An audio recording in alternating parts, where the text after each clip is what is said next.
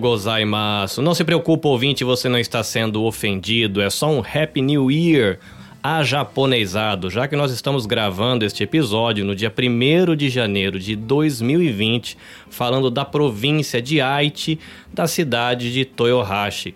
E nós estamos aí, clima de feriado, né? Milhões de pessoas ao redor do mundo se reuniram para celebrar o Natal e agora estão curtindo aí o seu feriado de final de ano com a família. A tradição cristã, a tradição cristã, ela sustenta de que no Natal a gente comemora o nascimento daquele que veio para restaurar a harmonia do mundo, uma harmonia que não foi completamente perdida, mas ela foi aí corrompida, segundo a tradição cristã, por um fator chamado pecado. Mas a gente ainda pode vislumbrar, às vezes, no cotidiano, um pouco dessa harmonia. Quando a gente recebe um abraço, quando a gente desfruta de uma boa fruta, quando a gente come uma boa comida ou quando a gente se senta com um amigo para tomar uma xícara de café. E falando em café, esse é o tema do nosso bate-papo de hoje.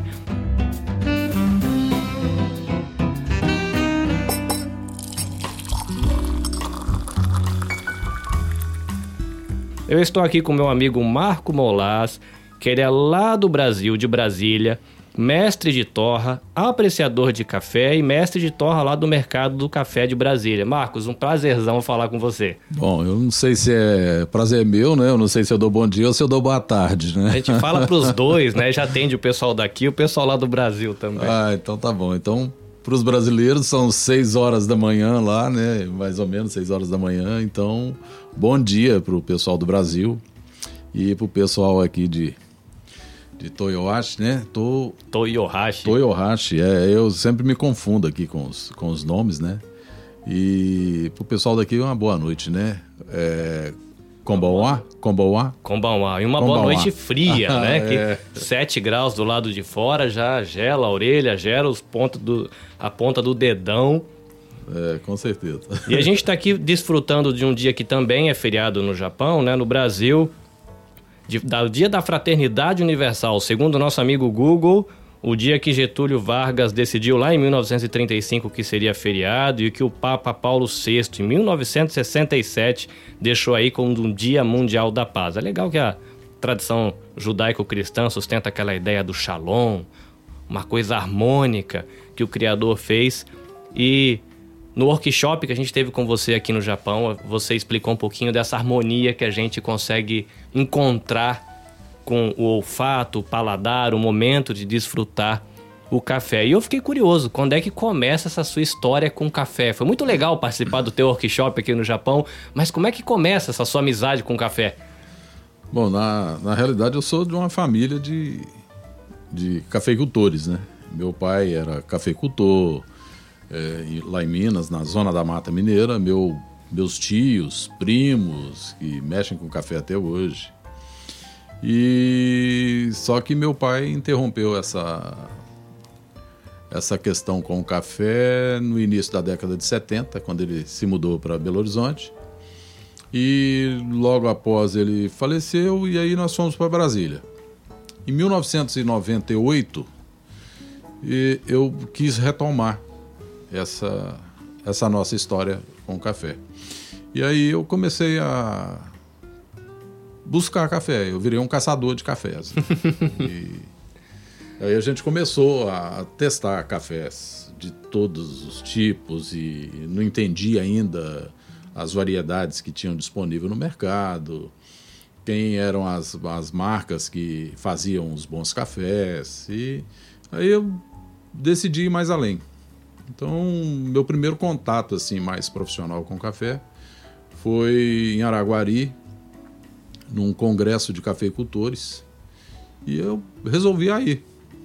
E fui de lá para cá, não, não, não, parei de ir atrás de, de informações a respeito. Né? Sabe uma coisa que me surpreendeu no seu workshop aqui? Foi você falar de espécies de café. Porque eu, na minha inocência, eu achava que café era um negócio, que era uma bolinha vermelha, que todo canto do mundo que dava era essa bolinha vermelha e era igual. E você passou uma relação.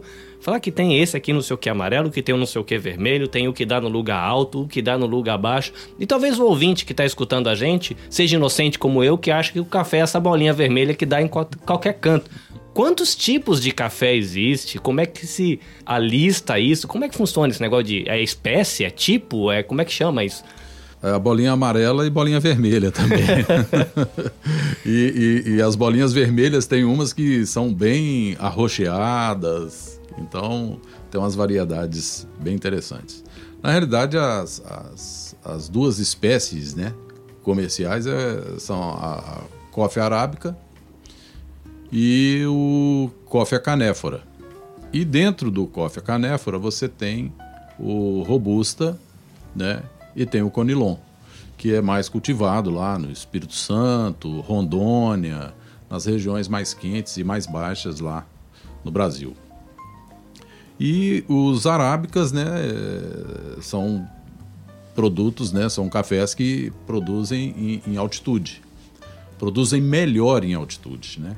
É, devemos deixar bem claro nisso. Ah, quer dizer que eu estou a 200 metros de, de altitude, eu não posso produzir arábica? Pode. E vai sair café bom também. Mas quando você trabalha, por isso que é importante a gente saber a origem do café. E a origem do café é nos altiplanos etíopes, né? Então, altitude acima de 2 mil metros, de 1.600 a 2 mil metros, 2.300 metros de altitude o clima de matas, clima com bastante chuva e então assim é, quando você pega a origem do produto do cultivado, do, do, do, no caso que a gente está falando do café, e é, é mais interessante você tentar cultivá-lo nas mesmas condições, que vai ser muito mais fácil de adaptação, né? E aí dentro do, dos, dos arábicas, aí você tem as variedades. Né? A gente lá no mercado do café, por exemplo, a gente trabalha com umas seis variedades de café. Então a gente trabalha com o catuai vermelho do Cerrado Mineiro, que é o café que a gente serve lá no, no, no Expresso, né? o café que é o carro-chefe nosso, que é um café que eu, que eu aprecio bastante. É, nós temos lá o Mundo Novo, que a gente traz lá do sul de Minas. É, nós temos o Catuai Amarelo, também do Cerrado Mineiro e do sul de Minas. Ah, nós temos o Catucaí, um amarelo também, que nós pegamos lá da sua região, lá da, Bahia, lá na Chapada Diamantina. Aí nós temos o Acaiado Cerrado, o Bourbon, Bourbon amarelo, que para mim é um café ex excepcional. E, e, tem o Topázio também, que é outro café excepcional. Aliás, os cafés eles são todos excepcionais, né? Às vezes a gente que estraga eles né? na hora de, de fazer, de torrar e tudo mais. Mas é, é isso. E é interessante você entrar nessa questão da né? gente estraga na hora de fazer. Eu lembro que quando eu era criança eu comia chocolate, como até hoje. E a primeira vez que eu vi uma fruta do cacau, provavelmente alguma reportagem da televisão, porque na minha região, eu moro agora no interior de São Paulo, no Brasil. É, apesar de estar 16 anos aqui no Japão, mas eu morava no interior de São Paulo, lá no Brasil. E quando eu vi aquela frutinha que parece um mamão pequeno e não era um pé de chocolate, eu lembro que eu era criança eu fiquei meio assustado, porque aí, aí você vai perceber que existe todo um processo, de que é uma fruta amarga, pipi, pipi, e a gente está acostumado a ver aqueles carocinhos de, de de café e na minha cabeça, muito tempo antes, eu imaginava que era alguma coisa como uma vagem, um pé de feijão, ou alguma coisa assim que você balançava, caiu um monte de grãozinho de café. E aí quando você vai ver uma foto de um pé de café, é aquele monte de bolinha que parece que tem uma carninha que dá para você comer. Eu nem sei se aquilo é comestível pelo ser humano, mas como é que funciona dessa bolinha vermelha virar minha xicrinha de café na minha mesa? É, na realidade é isso mesmo. Aquela bolinha vermelha, ela tem. Depois que ela tá vermelha, é porque ela tá madurinha, né? Ou vermelha ou amarela, né? E é interessante que a gente, quando é criança, e, e mesmo adulto mesmo, toda vez que eu vou em, em fazendas, que as fazendas que fornecem os cafés para nós, nós visitamos todas elas. Tanto Cerrado Mineiro, sul de Minas, estou devendo uma visita ao pessoal lá da Bahia mas a, a, a, produtora lá, que é nossa amiga, a, a Tsila, já teve lá no Mercado do Café. E o Mercado do Café, só, só para fazer um, um parêntese aí, o Mercado do Café é, é, é, isso mesmo, é mercado do café. Então, às vezes, a gente recebe produtores, recebe pesquisadores lá, professor Anísio, lá do, da Embrapa Café, e alguns proprietários de cafeterias, que a gente faz até torra para eles lá também. Então, assim, é, é, e o consumidor final. Isso aí, para nós, é, é, a, é, a, figura principal do nosso projeto. Mas voltando aqui à frutinha é, vermelhinha, né? Porque ela fica verde primeiro, né? E quando ela fica vermelhinha, ela tem a mucilagem dela, né? que é como se fosse a polpa. O que a gente consome no café, na realidade, é a semente do café. Tem gente que fala grão, outros falam sementes, né? Então vamos tratar como semente. Então o que a gente consome é a semente. Então a gente tem a, a, a casca, a polpa e a semente. Aí se você for olhar a designação disso, é fruta. Opa, peraí, se café é fruta, é doce.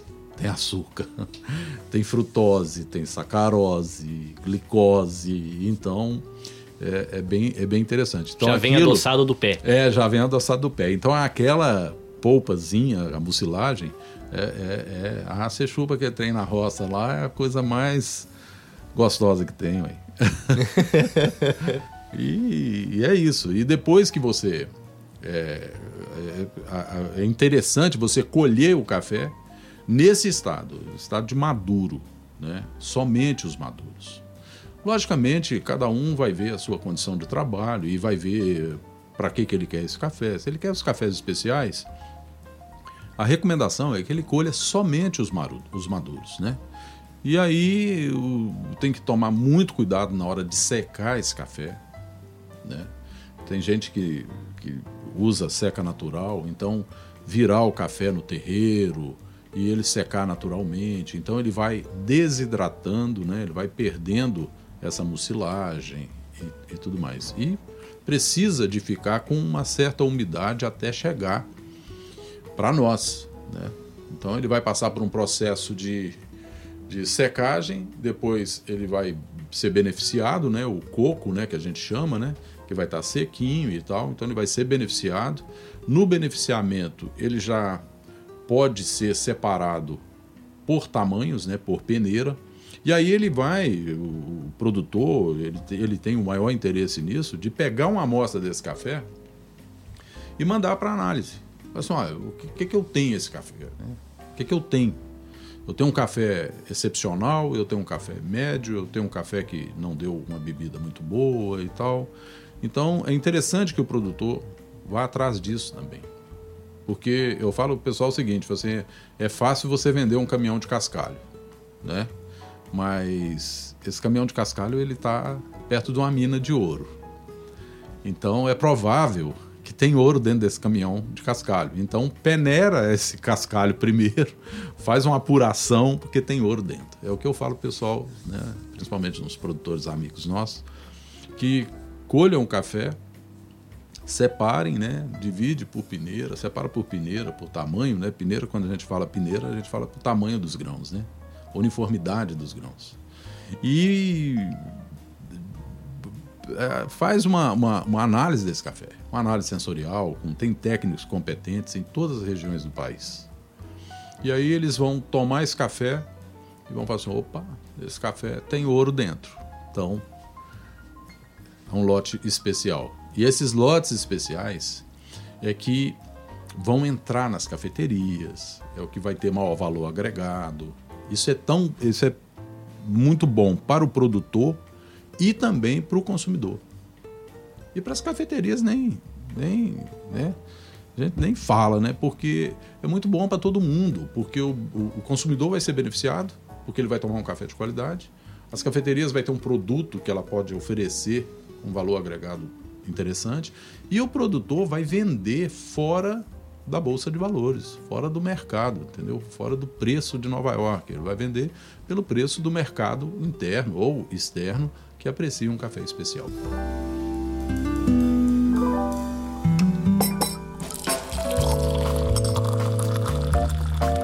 Essa frutinha foi tirada, essa casquinha e a polpa, que seria a mucilagem, foi pro terreiro, foi pra máquina, secou, e aí eu jogo ela na máquina, moí e tô com meu café.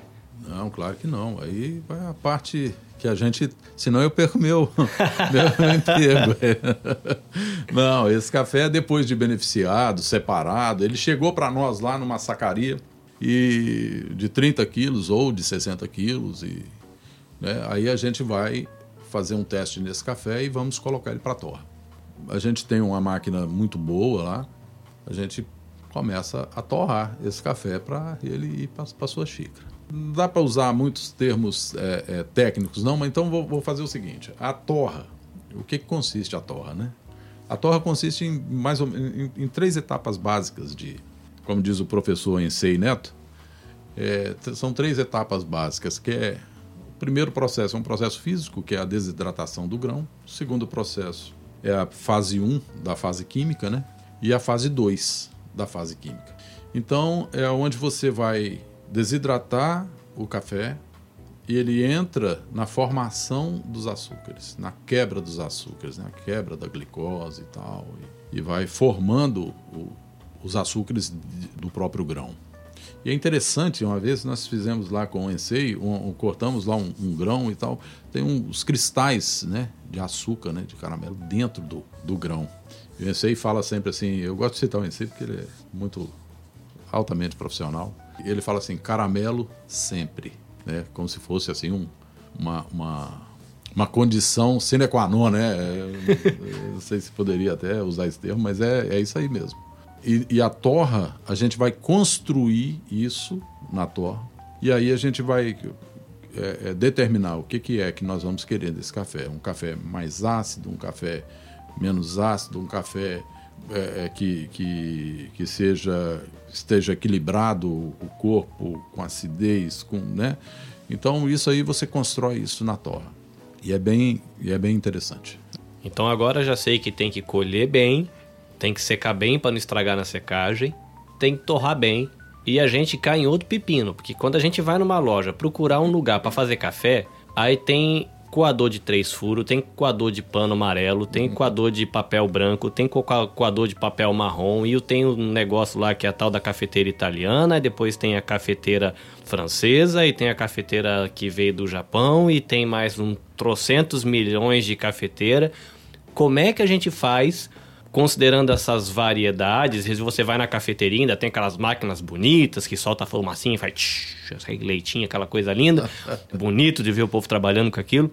Como é que a gente faz para chegar em casa, quem não tem essa proximidade com esses termos técnicos, a gente não normalmente o consumidor ele não sabe fazer essa avaliação técnica para comprar ou para fazer. Às vezes ele põe na boca, fala, ih, errei, tá ruim, tá amargo. Ou, ai que gostoso, esse ficou leve, mas ficou tão leve que tá quase um chá.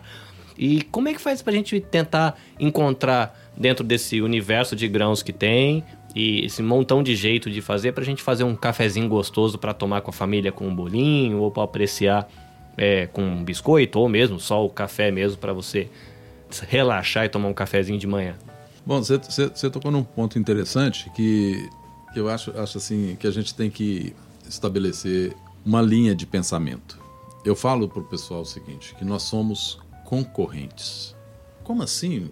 Você é concorrente com o produtor, concorrente com a cafeteria? Não, eu sou com espaço correntes. Os produtores estão ligados, ele é o primeiro elo da corrente. Então nós estamos acorrentados na realidade.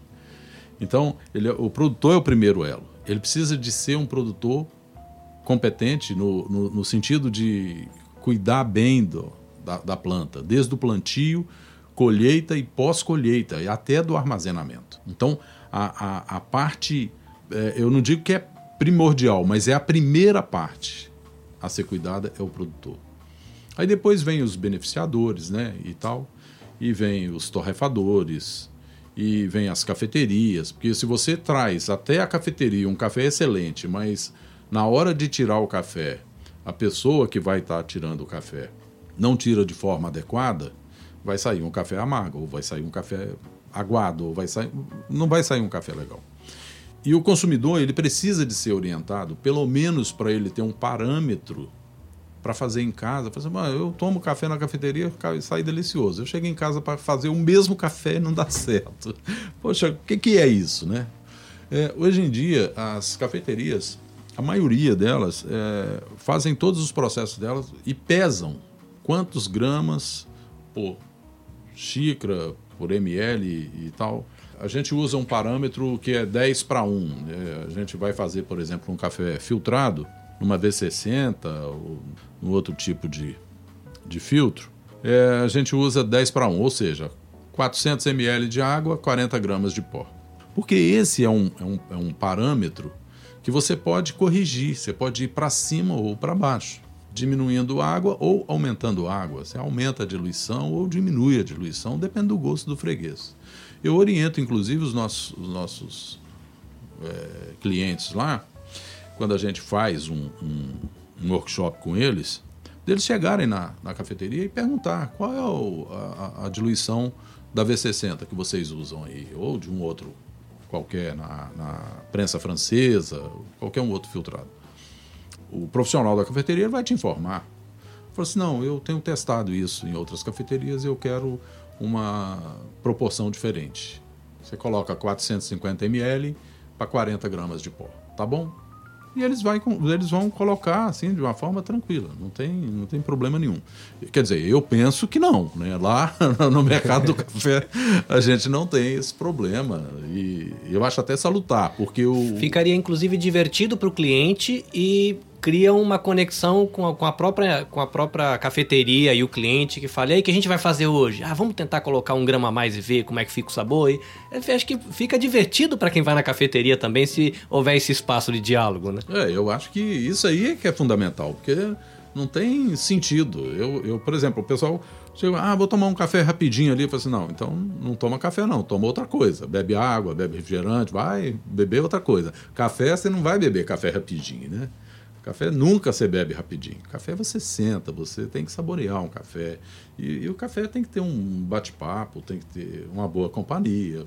Tem um amigo meu que fala que o que vale é a companhia, né? E ele tem razão. então é isso. aí a gente é, estabelece essas proporções. Você pode chegar na cafeteria e perguntar qual a proporção que você usa no expresso. Ah, eu uso 12 gramas o curto, 18 gramas para o longo e tal. Aí você pode pedir para ele, falar assim, não, coloca menos um pouco para mim, que eu gosto muito de expresso, mas eu gosto dele mais suave, ou, né? Então isso não tem nenhum problema com a, com a cafeteria, não teria nenhum problema.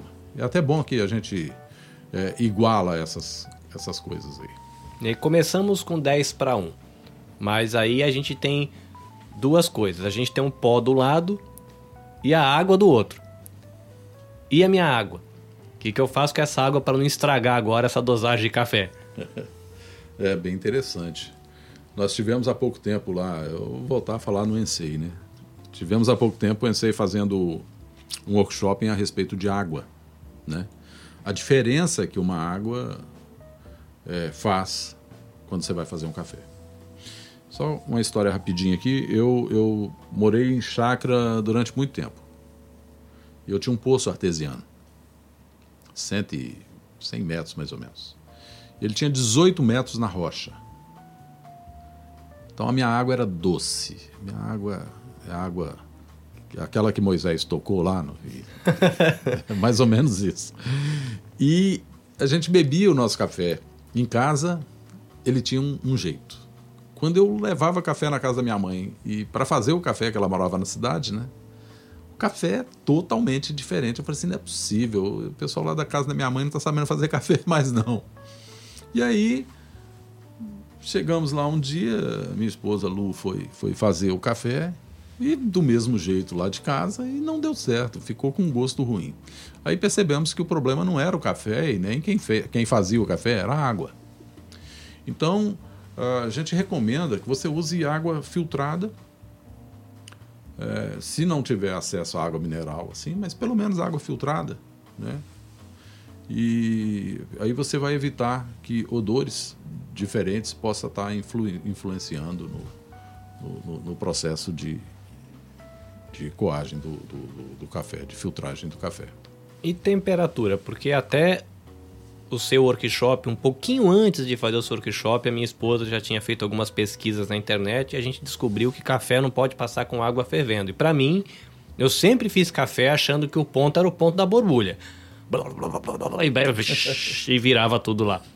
É. E no seu workshop você explicou pra gente como essa questão do café é, não pode ser com a água fervendo, assim, borbulhando, porque a gente está estragando o café. Então a primeira pergunta que eu vou fazer agora é para o ouvinte que não participou do seu workshop: por que, que a gente não pode passar o café com a água borbulhando, já que é mais fácil de ver, né? Espera ferver, na hora que ferveu a gente passa. E se esse não é o ponto, como é que a gente consegue achar esse ponto? A gente ferve e deixa a água parada um tempo, ou a gente para antes da fervura? Como é que a gente faz? É, o pessoal do Rio Grande do Sul, eles. É, pessoal lá que toma chimarrão, né? É, eles. O, o, o, o, gaúcho lá, que, no campo e tudo mais, tem um ditado deles lá que eles falam que o bom chimarrão, a água boa para o chimarrão é quando a chaleira chia. E é interessante, a chaleira começa a chiar no princípio da fervura. Porque se ele coloca água muito quente na erva do chimarrão, é, ele sapeca, vamos colocar esse sapeca entre aspas, né? E a erva fica amarga demais. E ele não consegue tomar. No caso do café é a mesma coisa, né? Isso não impede que o camarada coloque água fervendo no café, não tem problema. É, eu acho que ele vai perder muito, né?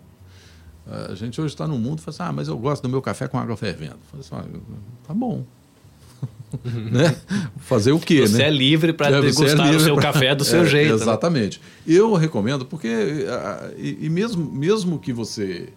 É, na hora de você beber o café, você não vai beber o café com essa temperatura toda. Né? Então, é, eu recomendo que você. No início da fervura, tem, tem, tem gente que está pesquisando muito a respeito disso. Eu acho interessante é, que esse pessoal faz essas pesquisas e tal.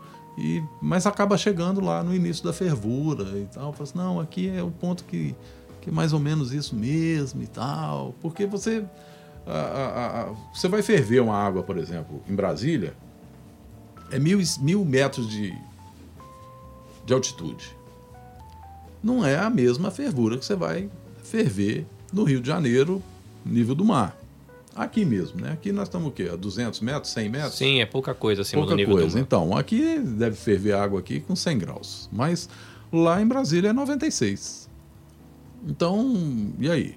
A temperatura de 96, você conseguiu fervura na água. Né? Então, é início da fervura, eu acho que é de bom tamanho.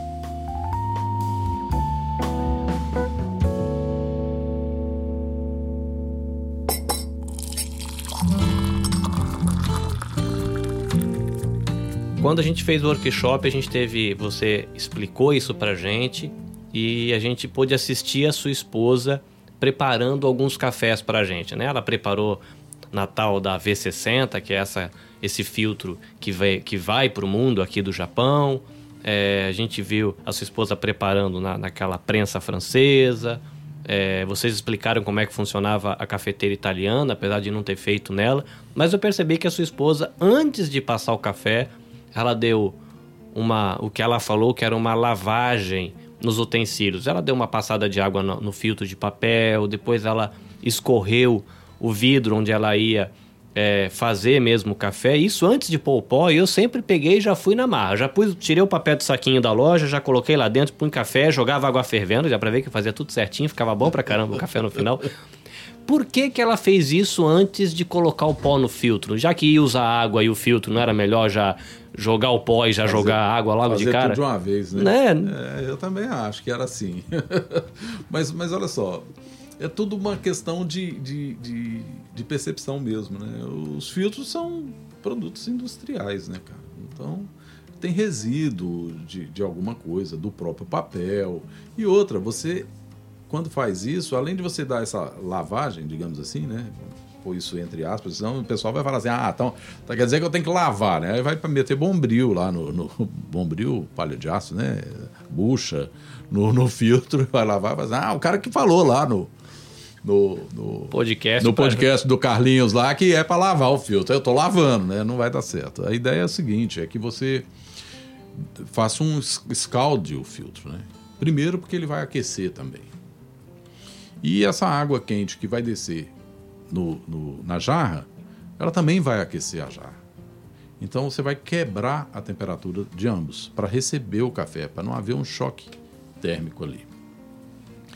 E logo em seguida você coloca o pó, e aí né, a gente ia querer é, é, já passar o café logo, porque a gente está doido para tomar um café. Né? Mas o interessante é que você dá uma umedecida no pó para ele assentar né? e cobrir todas as áreas onde provavelmente teria ar ou coisa parecida. Né?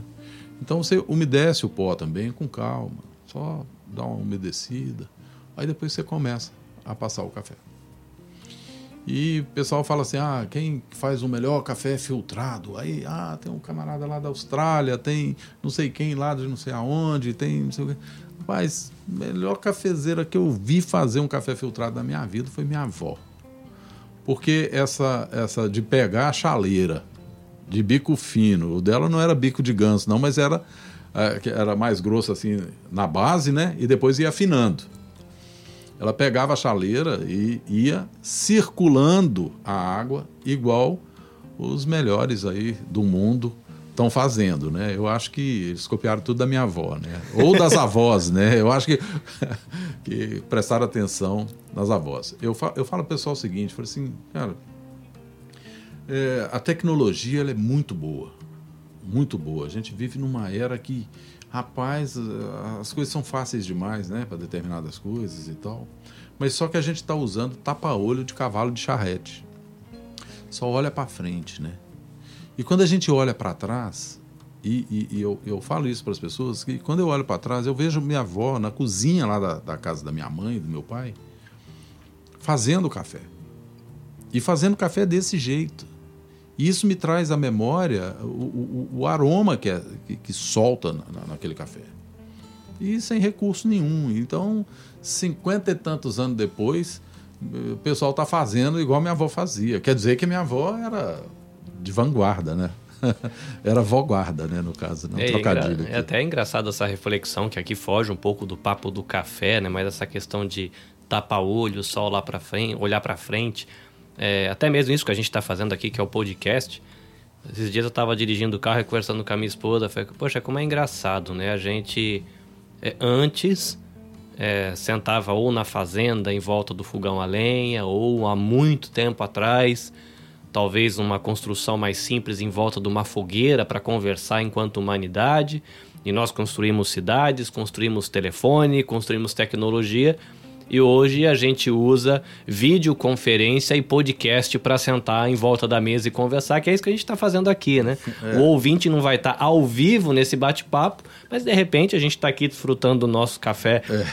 Café de Marcos Molas e a pessoa vai estar tá lá desfrutando do café dela, de certa maneira, sentada em volta da fogueira da com a fogueira, gente. Exatamente. E é um aprendizado para a gente aprender. fogão de lenha, né? Também. É. A gente, como humanidade, saber respeitar um pouco a geração que que passou e aprender com os acertos deles e com os erros também, né? Ah, gente... Com certeza, com certeza. Nós erramos muito. O, o, o, Brasil, enquanto produtor de café, nós erramos muito, né?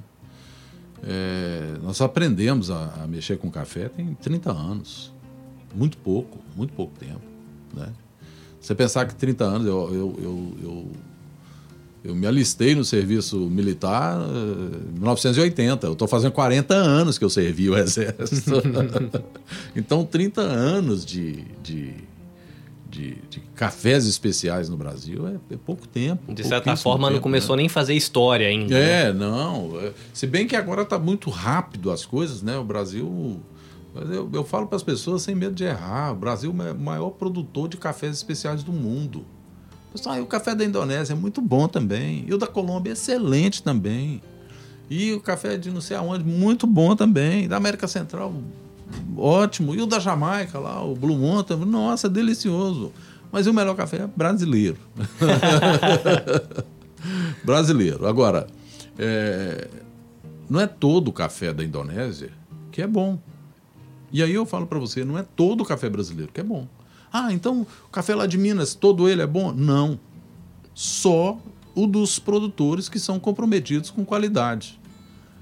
Que estudam, que estão lá perseverando, né? Esses caras são os heróis. Eu, eu, eu, eu falo que produtor de café no Brasil, quem mexe com café com seriedade no Brasil, é pena, viu?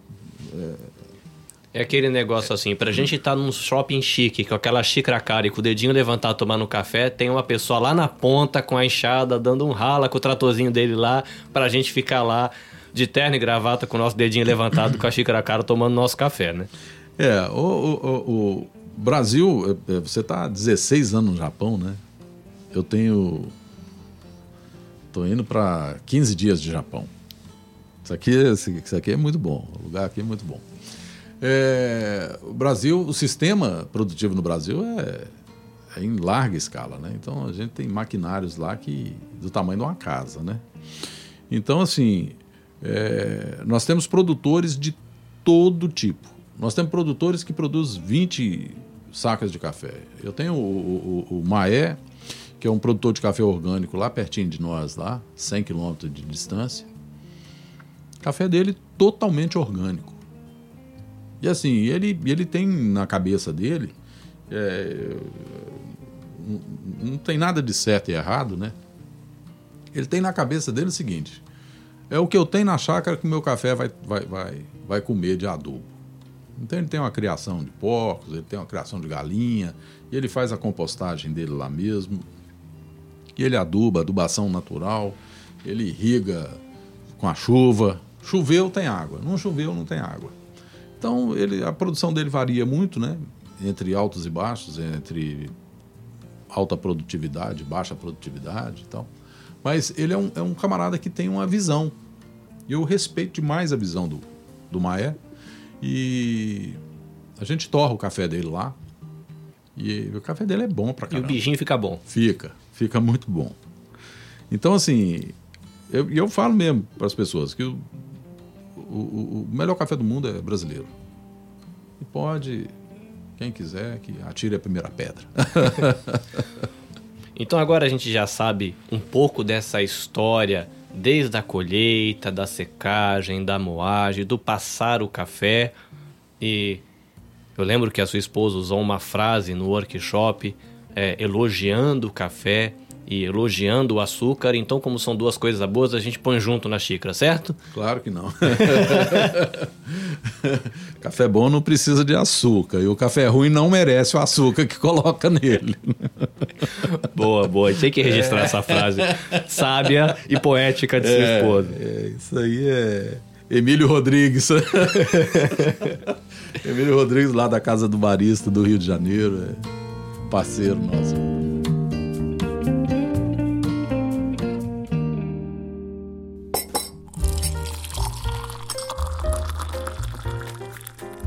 Esses dias que a gente tem passado junto aqui com você, com a sua esposa e com, até com o resto da equipe que veio aqui para o Japão para fazer trabalho voluntário, a gente percebe a riqueza que é esse universo. É, um tipo de universo muito parecido com o que eu ouvia falar a respeito de vinho, essa questão de uva, de amassa, espreme, fermento.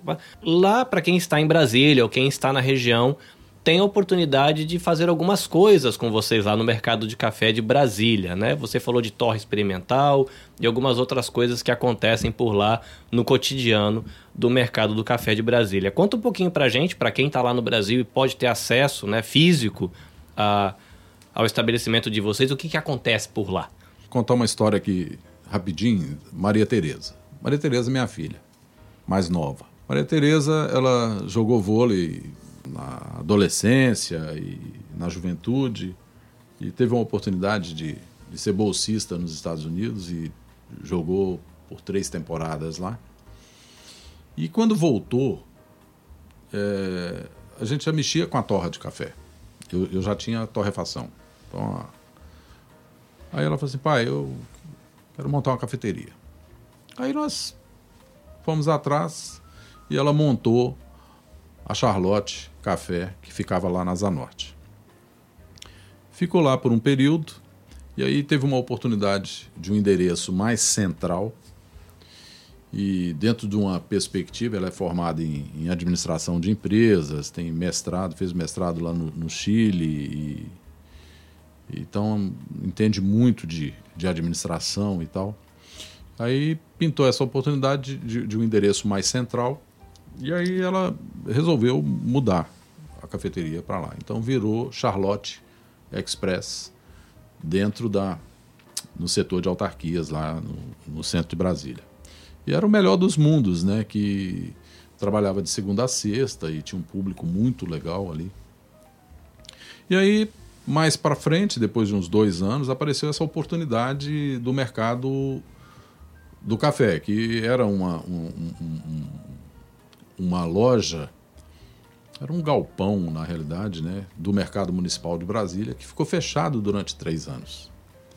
Aí nós fomos lá e, e ela acabou a gente acabou, né? Eu, eu acho que eu, eu, influenciei ela demais, porque o lugar é muito bonito. E quando ela chegou, eu não devia ter levado ela lá, né? Na realidade.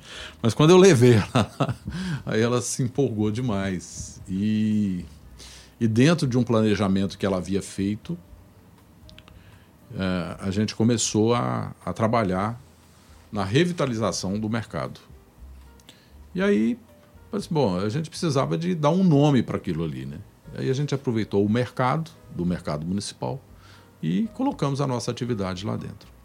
Aí, dentro do planejamento que ela fez, o que, que a gente fez? A gente trouxe a torrefação, que funcionava num outro endereço, para dentro do mercado do café. E ela trouxe a cafeteria dela para dentro do mercado do café. Então, ó, a gente já tinha a torra e a cafeteria no mesmo espaço. Só que o espaço é muito grande. Aí o Emílio Rodrigues já tinha dado alguns cursos para nós. O... E aí a gente falou assim: vamos. Aí ela falou assim: pai, vamos montar uma escola de café aqui, com escola de barista, de métodos de preparo, de drinks, de torra e tal. E o Ensei Neto tinha ido fazer uma. participar de um evento em Brasília. Não sei, pessoal da agricultura lá e tal. E o Márcio, lá da Aliança, me passa um zap e fala assim: Ó, oh, o Ensei está em Brasília. Eu falei assim: ah, eu vou atrás dele, ver se tem uma folga para a gente conversar. E acabei levando o Ensei para conhecer o espaço. E o Ensei ficou entusiasmado. Eu falei assim: ó, oh, venha fazer aqui o primeiro curso de torra aqui no, no, no mercado, vem, vem andar, pô. O Emílio já havia dado um curso para nós na época da Charlotte, na Asa Norte.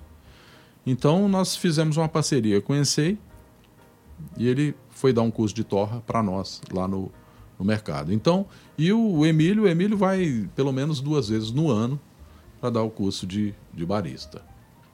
E hoje Maria Tereza está tá acabando de concluir um curso de análise sensorial pela Embrapa Café, como convidada, né, aluna convidada pela professora Sônia e já fizeram lá uma, um, um cup com a, com a, turma lá da Embrapa, lá no nosso café, entendeu? Então, assim, o espaço é, é, virou um espaço multidisciplinar, né? E além do que, ainda tem um chorinho, é, tem jazz, tem blues. Isso eu achei muito interessante. Devo ter uma olhada nas redes sociais lá as fotinhas da, dos concertos, do, dos ao vivos, dos lives que rola por lá. Isso. No tem, mercado tem do música café. clássica lá também. Então tem, tem uma, uma série de eventos. Uh, só para acrescentar aqui, um dia desse nós recebemos 34 alunos de, de 8 a 12 anos. Aí o pessoal pensa, ah, mas Criança vai fazer o que na vai fazer o que na cafeteria? Pois é. Nós mostramos para eles lá pé de café, né? Mostramos como que faz torra de café. A Juliana, que é uma cliente nossa, contou histórias para os meninos lá a respeito do café. E a Maria Tereza, né? É, fez café coado lá junto com os meninos, ensinaram, ensinou eles a, a fazerem café. Então, essa é a geração que vai consumir café, ué. Então, a gente tem que estar tá trazendo essa, esse pessoal para uma familiaridade, para ter um contato melhor e maior né, com um produto de, de alto padrão. Né? Não é só o nosso, mas a gente procura ter produtos lá de boa qualidade. Bom, nós aqui do Japão vamos ficar desfrutando do que vocês fazem por lá é, à distância. No momento, nós estamos desfrutando do café de Marcos Molas aqui no físico, no dia a dia, mas em, em alguns dias a gente vai desfrutar à distância através das redes sociais. Então, pelo que eu vi, quem quiser encontrar Mercado do Café de Brasília, no Instagram mercadodocafé.bsb. No Isso. Facebook está Mercado do Café Brasília. E lá a pessoa encontra telefone, endereço, horário de Isso, funcionamento exatamente. e vai poder ligar lá e, E perguntar pode das ligar, agendas. pode falar com a Maria Tereza, Maria Tereza que é a grande chefe, né? E ah, e o, e o espaço é alugado para eventos também, né? Então nós temos um mezanino lá que tem uma cozinha completa. Ah, e sem contar que a Lu ela, ela, ela toma conta da cozinha, né? E essa cozinha funciona de segunda a sexta com um prato executivo, que é uma entrada mais o, o prato normal, e no final de semana tem a torra, do, a torra experimental que a gente faz para o público na parte da manhã, no sábado, né? Na parte da manhã, aí antes da feijoada, e tem outra depois da feijoada. Então você pode passar o dia inteiro lá no Mercado do Café, Fazendo amigos, atividade. fazendo amigos, é desfrutando de um bom café. Muito bem, Marcos, foi um prazerzão ter te conhecido. Foi muito bom mesmo. Não só pela oportunidade de aprender a fazer café, de desfrutar de café, mas ganhei um amigo, né? E foi, foi um papo muito gostoso, nosso nosso bate-papo nesses últimos dias. Brigadão. Ah, já tá me mandando embora, né? Eu- mas eu sou assim, eu vou embora, mas eu ponho o pé na porta. Quer dizer o seguinte, quer dizer que eu queria falar um negócio aqui. Manda ver. Né? É, hoje, hoje eu fui dar um passeio e dei um passeio de bonde, né? Então, eu fiz um negócio aqui que eu gostaria de deixar para vocês e pro para você, Carlinhos, para tua família aqui que nos recebeu assim tão tão de forma tão carinhosa, né? A gente fica até eh, bem emocionado mesmo de, de saber que a nossa origem é a mesma. E a gente sabendo da, das nossas origens, a gente sabe com quem a gente está lidando, né? E, e aí eu, eu fiz um jogo aqui que, que foi interessante. Eu, eu escrevi assim: o mar é apenas um jogo de letras. A vida, esperança de dias melhores. E a torra é apenas um detalhe. O mais importante é ser feliz. E andando no bondinho, eu falei assim: o bonde do adeus desliza sobre os trilhos de Toyohashi. Adeus, cidade. Adeus, Japão. É o nosso desejo. Que esse Japão eh, conheça mais o Senhor Jesus. Isso é bom. Isso vai dar para eles a oportunidade de encontrar uma família muito maior do que eles acham que eles têm hoje, né? Ah, com certeza. A gente dá a volta no mundo, encontra gente de outra raça, de outra etnia e recebe um abraço quente. Às vezes não é, não é recebido com café, mas às vezes é recebido com chá, às vezes é recebido É. com vinho, às É, vezes é aí. recebido com fruta. Isso. Mas é legal ver que como povo, né, como você disse, pessoas que têm a mesma origem, nesse caso a mesma origem em Deus, a gente encontra uma família em cada cantinho desse mundão velho que a gente vai e é muito bom desfrutar. Mais uma vez, obrigado por ter te conhecido, obrigado por ter vindo Valeu. fazer trabalho voluntário, foi muito legal pra gente participar do workshop e ganhar Bom um amigo demais. novo. Um grande abraço a todos. Espero, quem sabe, nos próximos anos a gente se encontrar lá no Mercado do Café em Oh, Brasília pra gente ah, gravar um ao vivo lá bem, dentro. muito bem. Passar o dia enfurnado lá dentro tomando café e Ótimo. fazendo amigo. Vai ser excelente. E vocês todos estão convidados. Estaremos lá de braços abertos para recebê-los. É isso aí, galerinha. Mercado do Café de Brasília, um bate-papo muito bom com Marcos Moulas. Eu sou o Carlinhos Vilaronga, falando diretamente aqui do Japão, no dia 1 de janeiro de 2020. Então, que seja um, um ano de muita aventura para você, mas também que Deus dê a graça para nós termos um ano com muito juízo também. Deus abençoe você, caris, shalom e até a próxima.